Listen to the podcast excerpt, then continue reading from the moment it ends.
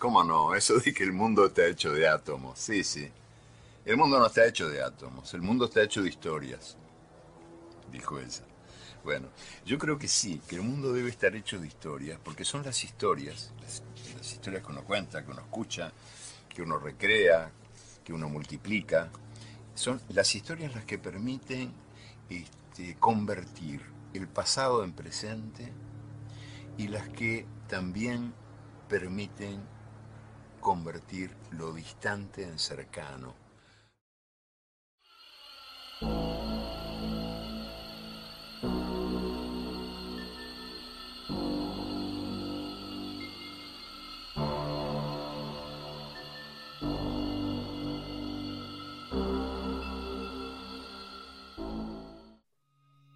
Ah, bienvenidos, hola, ¿cómo están? Hola, hola. ya no sé ni cómo empezar esto. Hola, hola. Ah, pues estamos en otro capítulo de El Club de los Aparecidos y venimos a contar más historias porque cada vez se está poniendo más bueno esto. Eh, están apareciendo más. Las leyendas ya están, pero nos están llegando historias de personas y pues está curada eso. Y pues ya lo saben, si les gustan las historias, las leyendas, los relatos, están en el lugar indicado. Y este, pues eso venimos, a pasarla bien, a disfrutar un rato y olvidarnos de otras cosas. Hay que contar historias mejor, Eli. Sí, olviden sus penas y cuéntenos historias. Y Eli les contará otras historias. Exactamente. Exactamente. Y si no, pues contamos chismes o lo que sea. Así es. ok, entonces, Eri, Adviérteles, eh, diles, ah, nada más, este, ya, es una advertencia para que no se estén quejando. Les comentamos que no somos narradores ni, ni historiadores ni nada que se les parezca. Solamente contamos historias para entretenernos y para entretenerlos y pues esperamos que les guste. Exactamente, dos simples mortales que les gustan las historias. Así es. Y ya saben, si, les gustan las historias, este, compártanlo con más gente para que pues cada vez eh, vaya siendo más gente la que nos escuche. Y si no, quédense calladitos. y nada les cuesta. Ajá, nada les cuesta. Igual, si alguien les cae gordo y no, no, no les gustó eh, lo que hacemos, pues Mándeles el link de todos modos. Para que sufran. Ah, bueno, sí. sí, que sufran los canallas. Entonces, vamos a empezar de una vez. Mm, perfecto. Mucho wiri wiri y, poco, pocas nueces. Entonces, eh, em, vamos a empezar con historia. ¿Va? Perfecto. Clase de historia. Te traigo una de Aguascalientes. Y se llama El beso de Aguascalientes. la, la, has escuchado? No. ¿Alguien se dio un beso en Aguascalientes? Algo así. y va así. Aunque en 1857 se instituyó el estado de Aguascalientes, la manera oficial, de manera oficial fue en 1835 cuando el territorio de esta entidad fue separada de Zacatecas. Dato que yo no sabía. ¿Sabías tú? No. ¿Sí sabías? ¿No? No, ah, no lo pues, sabía. Entonces Aguascalientes era, era parte de Zacatecas. Esto se debió a que el gobernador zacatecano Francisco García Salinas se sublevó ante la presidencia centralista de Antonio López de Santa Ana. El mandatario se trasladó hasta aquella entidad para sofocar la rebelión y en su trayecto se detuvo en la ciudad de Aguascalientes, donde pasó la noche en la casa de Pedro García Rojas. Cuenta la leyenda que María Luisa, esposa de García Rojas, convenció a Santana de separar a Aguascalientes de Zacatecas durante una cena. Aguascalientes puede ser independiente Basta que usted lo quiera, mi general, que en este pueblo todos lo anhelamos, llegaríamos hasta el sacrificio para obtenerlo, dijo la anfitriona. ¿De verdad llegarían hasta el sacrificio? cuestionó el presidente. Hasta el sacrificio, mi general, asintió María Luisa. Entonces Santa Ana la besó. Y por eso el beso de Aguascalientes. Órale, qué romántico. Lo que, mm, lo que no especifica es cómo fue el beso. Y, y está raro porque, o sea, la besó, pero la señora estaba con su esposo. Exacto. Qué atrevido. Eh, es lo que lo que no no no deberían de haber especificado, o sea, que el chisme venga completo. O sí, te dejan a medias, ¿cómo? Pues sí. Al día siguiente, el mandatario, el mandatario depuso a Francisco García como gobernador de Zacatecas y en su lugar nombró a Pedro García Rojas, o sea, el esposo de la señora esta. Semanas más tarde, Santa Ana lanzó el decreto que proclamaba la creación del departamento de Aguascalientes, la historia conocida como la leyenda del beso o libertad por un beso quedó plasmada en el escudo del Estado y en 1935 fue publicado por Elías L. Torres en el Boletín de la Sociedad de Historia Geográfica e Historia de Aguascalientes. Y esa fue la pequeña historia del beso de Aguascalientes. Órale. ¿Qué te pareció? Eh, está bien. bien eh, raro. Ah, pero ¿te acuerdas de lo de. Explica bien lo del beso, pero. Ajá. ¿Te acuerdas de lo de del escudo de Oaxaca era?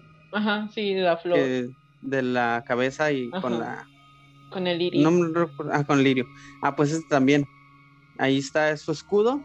Ajá. Este, y en el escudo hay varios dibujitos y en uno está una cadena y abajo de la cadena están unos labios. que significa el beso. Y, o sea, ya van dos.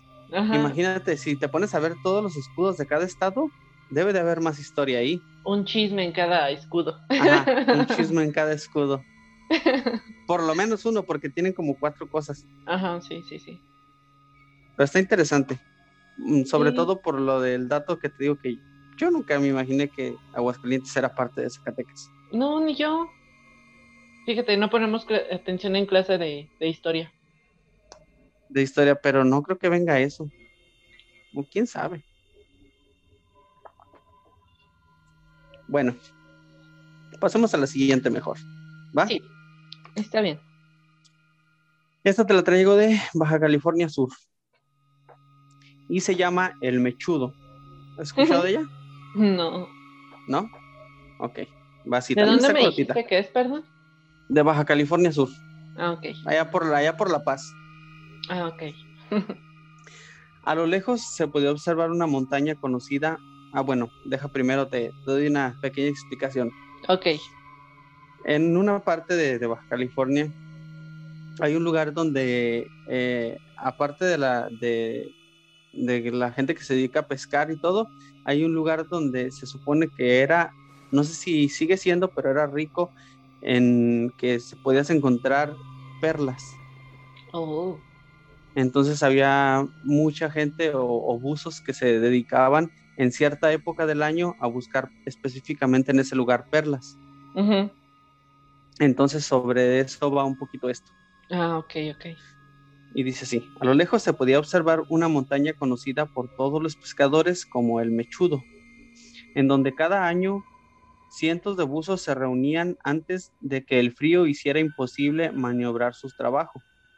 Al final de cada temporada, todos con un objeto de sacar la última perla que era para la Virgen.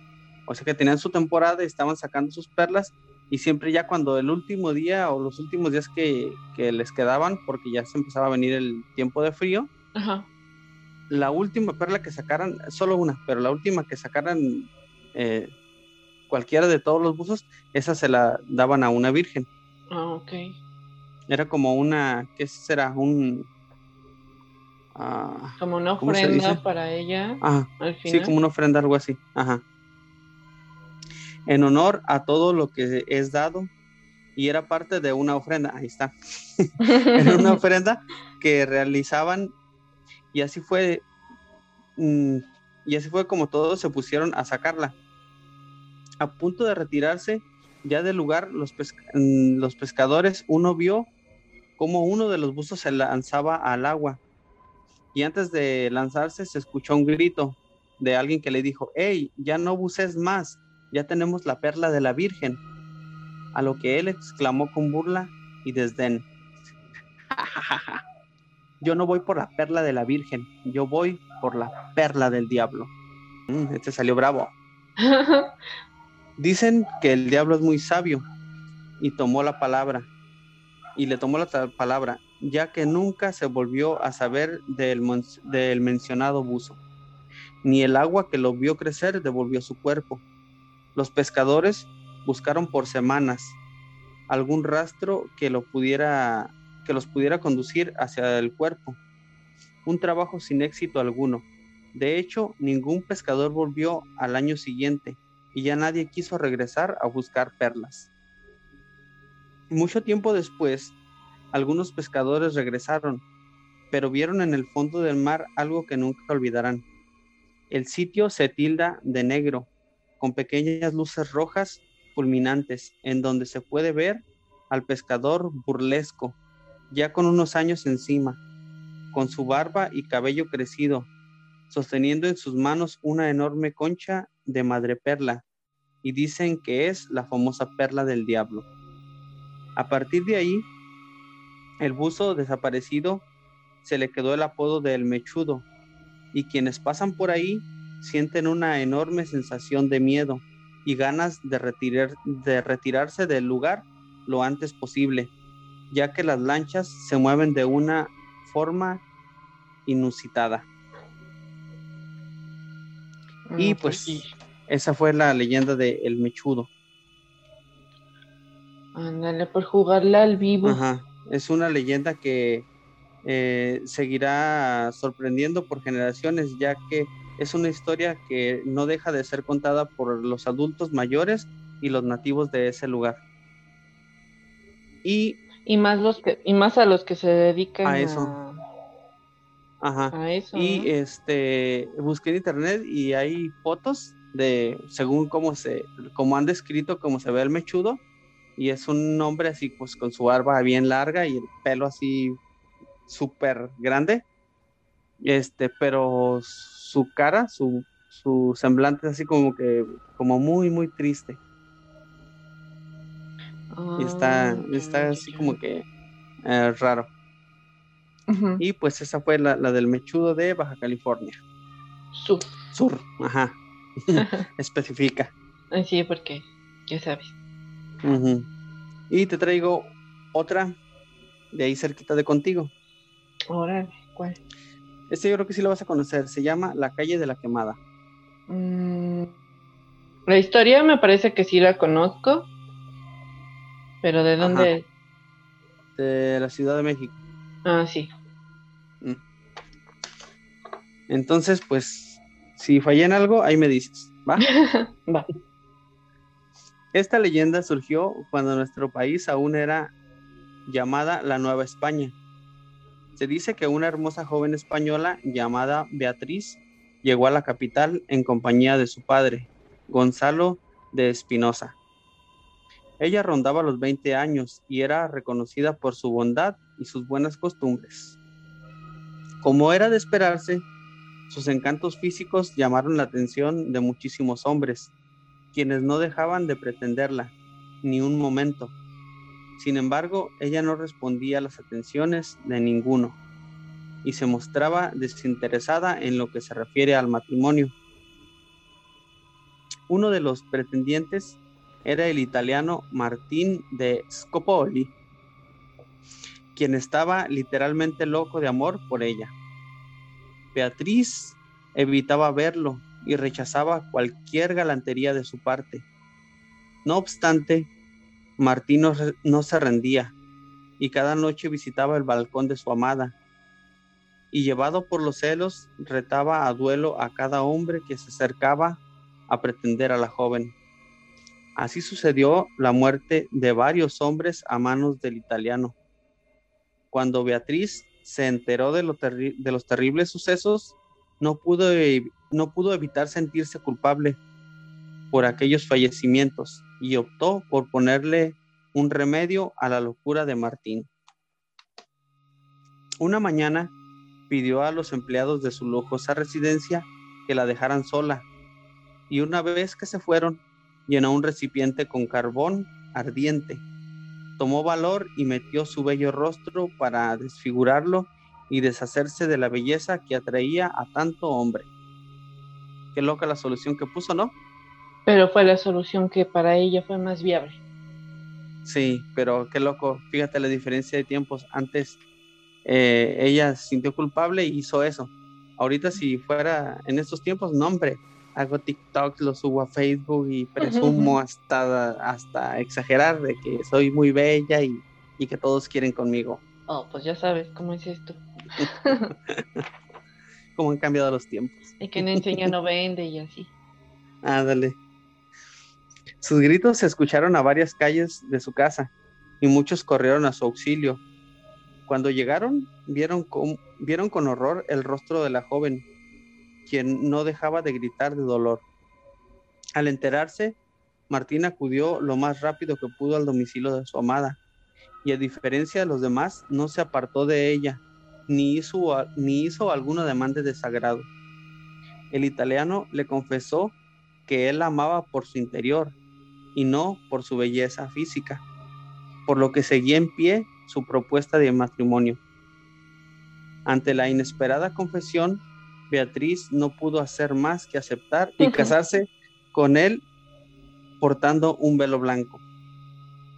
Después de la boda y hasta el final de sus días, la española portó un velo negro que cubría las cicatrices de su insólita acción, mientras que la calle donde vivía fue conocida como la calle de la quemada. Oh, sí, la verdad no sé en dónde, qué calle sea esa exactamente, pero sí, la historia sí la conocí. Ahorita te la digo, no te preocupes. Ah, a ver, dime cuál es.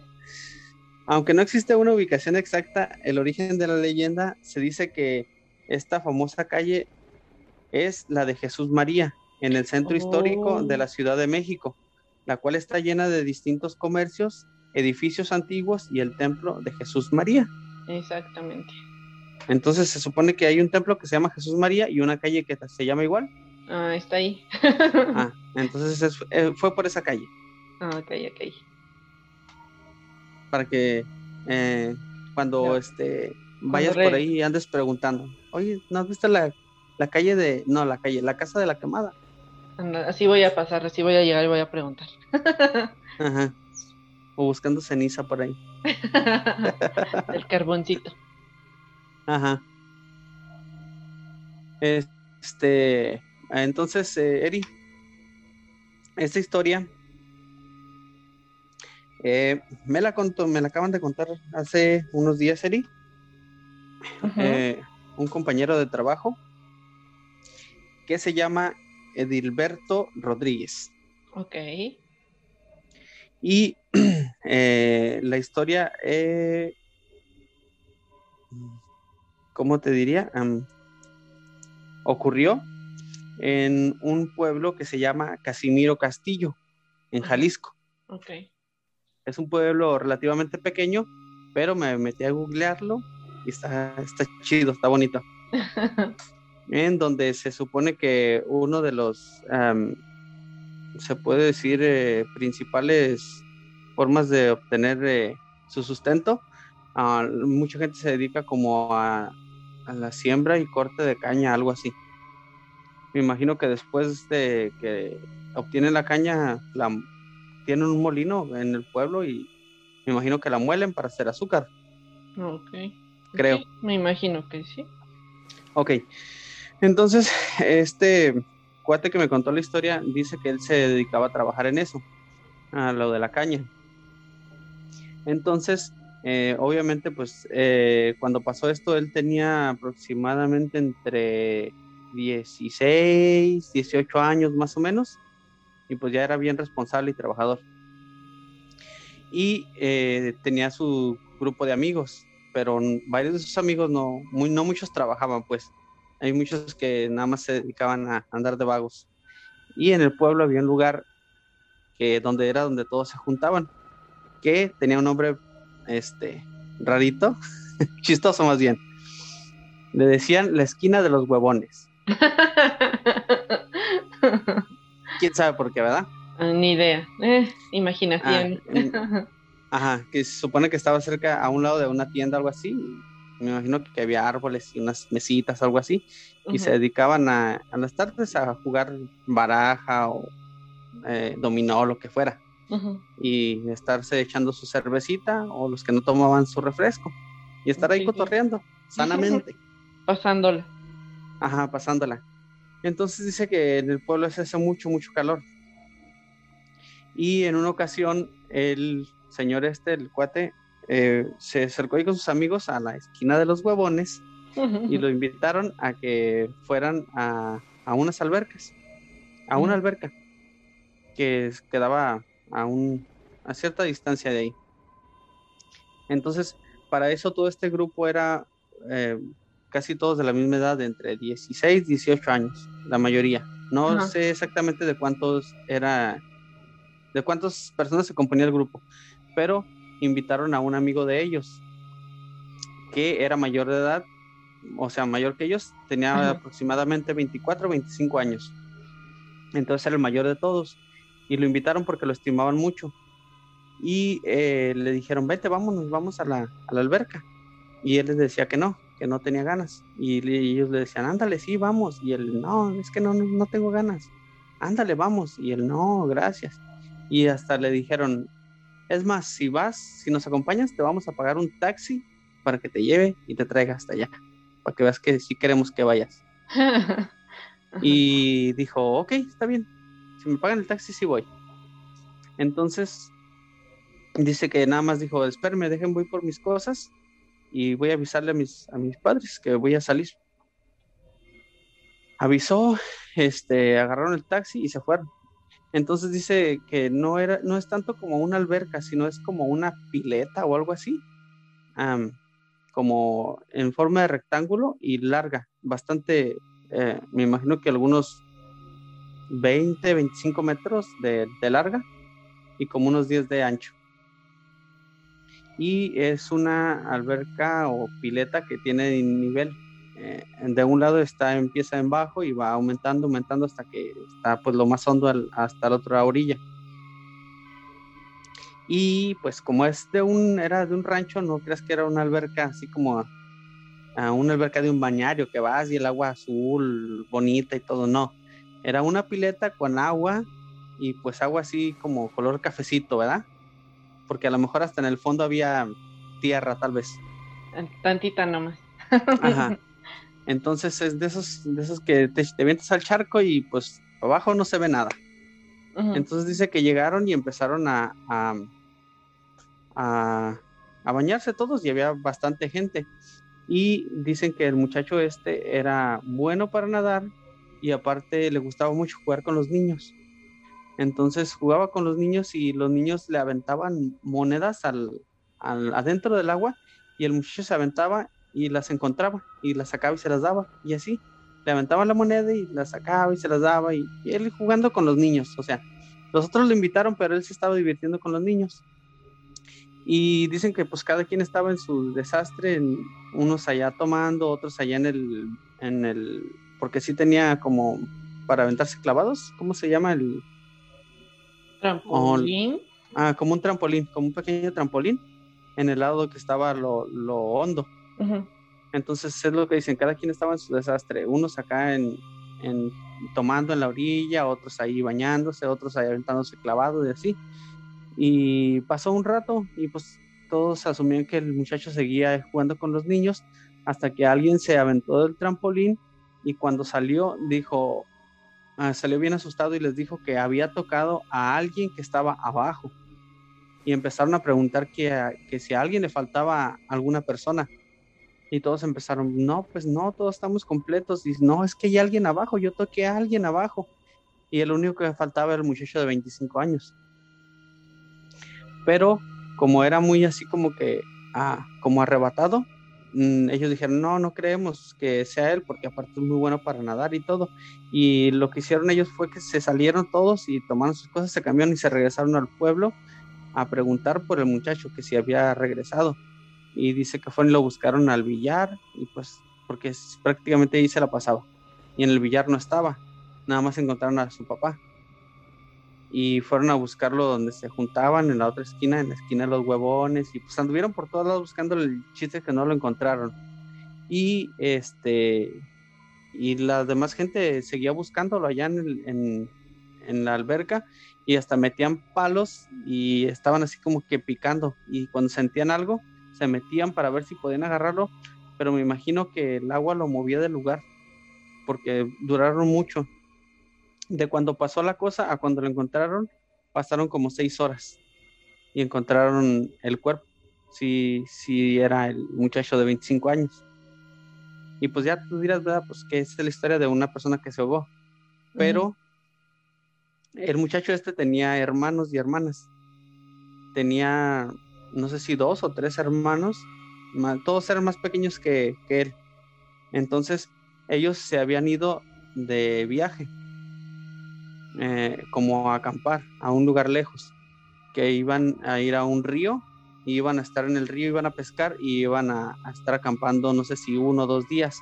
Y el muchacho este de 25 años no los acompañó porque él tenía obligaciones y trabajo.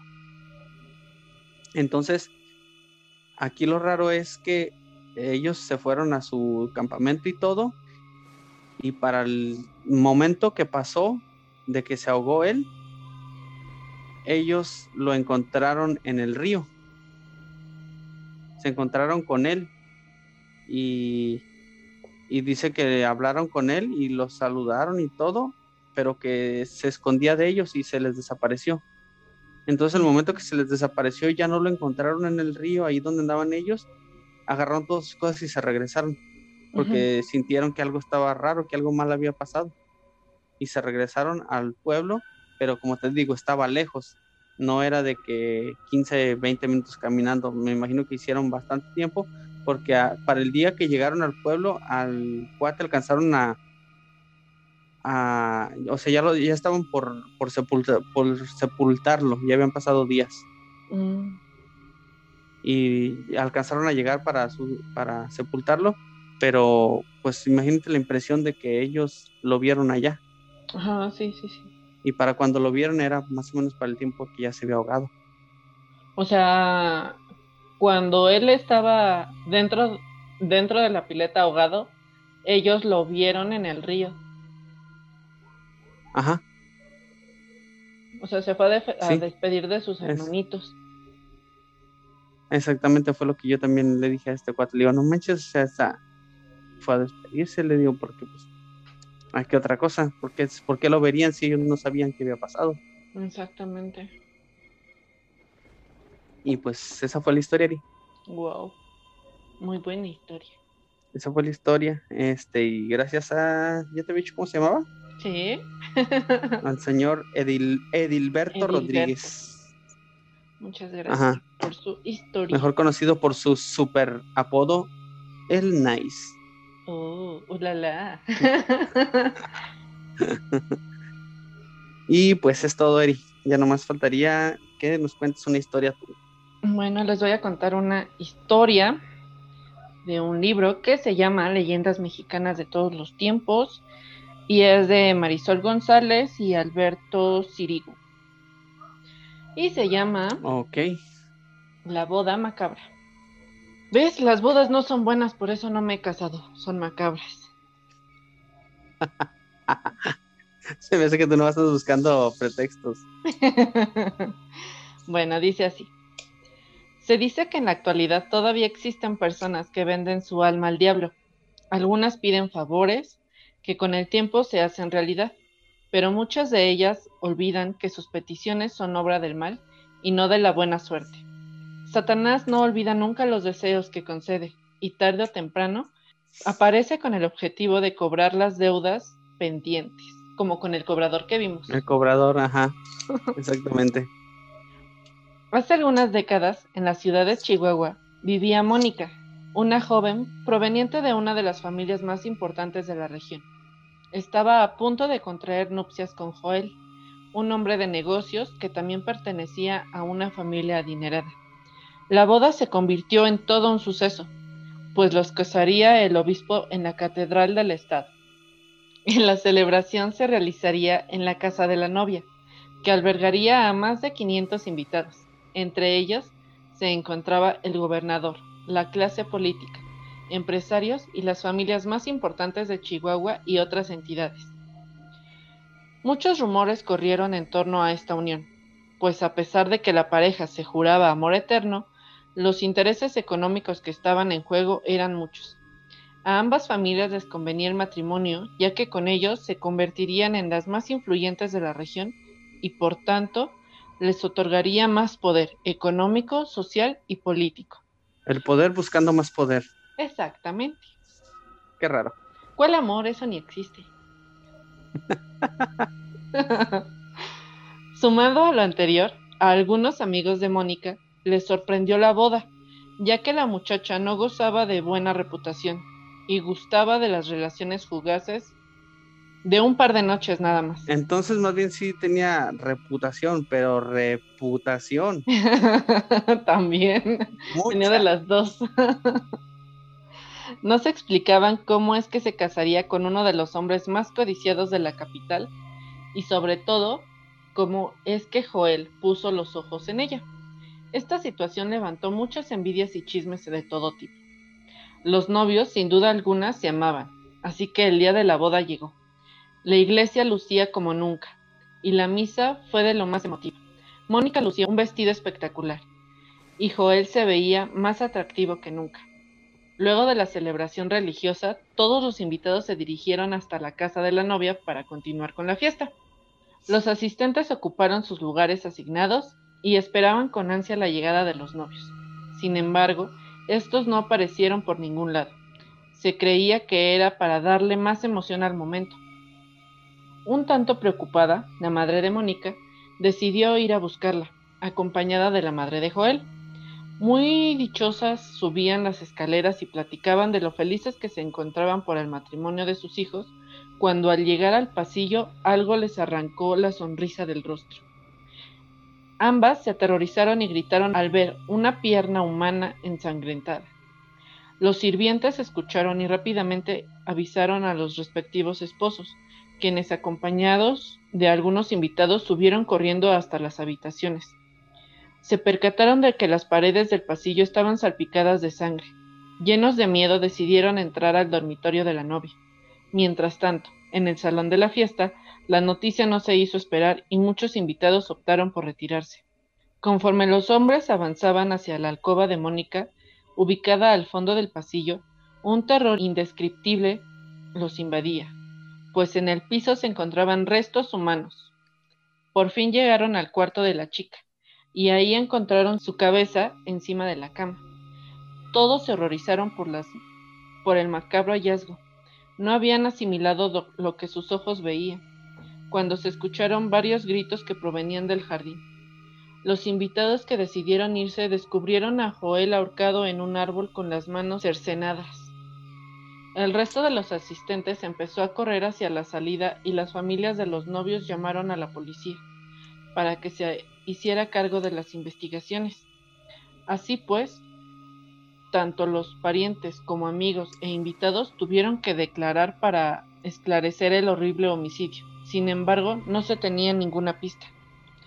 Transcurrieron varios días y la región entera continuaba consternada ante los acontecimientos.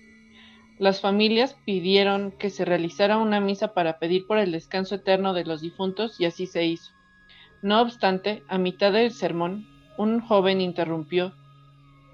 Llevaba en las manos una caja con una nota que decía, abrir inmediatamente. La misa se suspendió y el padre de Joel procedió a abrir la caja. Su rostro asustó a todos los presentes. Se llevó las manos a la cara, por lo que el contenido de aquella caja cayó al suelo inmediatamente. Se escucharon varios gritos. Eran las manos de Joel que hasta ese momento no habían sido encontradas.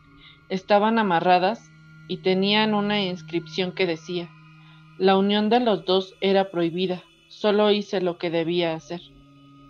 Preguntaron al sirviente acerca del origen de la caja y éste respondió que había llegado por correo a la casa y como indicaba una tarjeta que era urgente no tuvo más opción que traerla a la iglesia. La vida para las familias de Mónica y Joel no volvió a ser igual. Por el contrario, sucesos extraños les acontecían. Los padres tenían pesadillas en las que veían las caras deformes y mismas que los amenazaban con asesinarlos si no se marchaban lejos. Cansados de vivir en el terror más siniestro, persuadieron a la policía para que dejaran de investigar y que todo quedara como un asesinato más de la capital. Así fue. Debido a sus influencias, el caso fue cerrado, y en los medios de comunicación no se volvió a hablar del tema. Si la boda desató un sinfín de rumores, la masacre dio pie a la historia, a las historias más increíbles. Sin embargo, algunas no están muy alejadas de la realidad. Cuenta la leyenda que Mónica, en, la noche de, en una noche de juerga, pidió al diablo casarse con el nombre más rico e importante del estado. Joel, quien estaba en la misma reunión, solicitó a Satanás que su fortuna se hiciera tan grande que fuera inalcanzable. Así pues, transcurrió casi un año en el que Mónica y Joel se fueron enamorando, hasta llegar al altar. Ella se casó con el nombre más rico de Chihuahua y él logró que su fortuna se triplicara. Sin embargo, nunca se imaginaron que el precio por hacer realidad sus deseos fuera tan macabro. Se dice que la propiedad que habitaba Mónica y su familia permanece abandonada, pues nadie ha querido comprarla y mucho menos habitarla, debido a que se escuchan gritos en la casa y ruidos estridentes. La gente cuenta que si alguien entra, puede vislumbrar a, una novia gritando e implorando por su vida. Fin. Órale. Estuvo sangrienta. Sí, nomás tantito. nomás tantito. Pero, ah, bueno, si fue un pacto con el chamuco, lo único que no me queda claro. Ah, no, pero sí, ya al momento del, de que los mataron, ya estaban casados, ¿verdad? Sí. Ah, no, entonces sí. Sí se, sí se consumó. Ajá.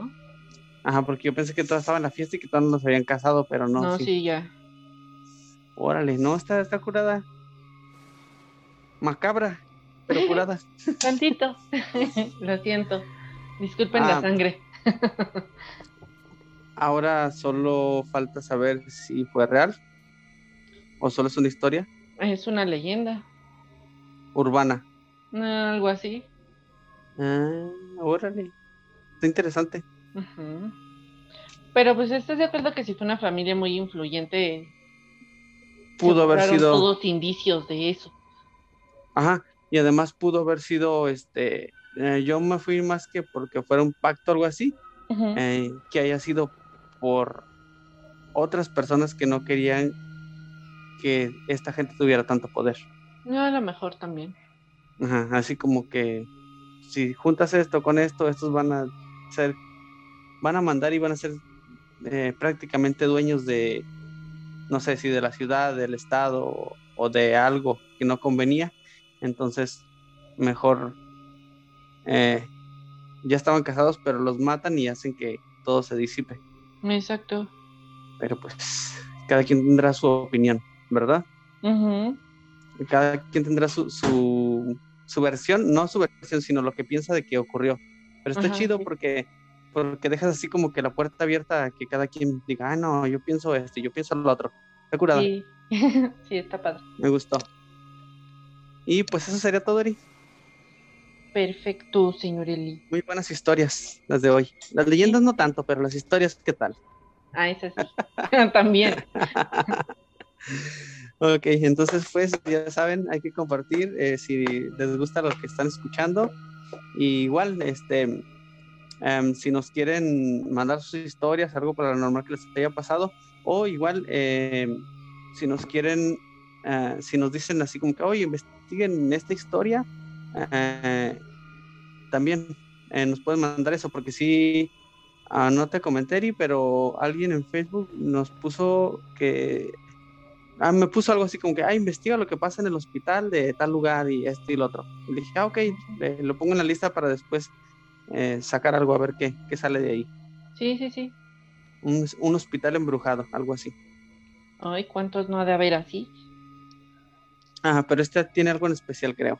Entonces Oh. déjame checo y, y platicamos de eso, ¿va? Sí, perfecto. Entonces ya saben, este, compártanlo y si les gusta y si no les gusta, shh, calladitos. También compártanlo. Ajá, compártanlo, no le hace. O sea, con coraje, pero compártanlo. Ajá. Entonces nos despedimos. sí, adiós. Bye.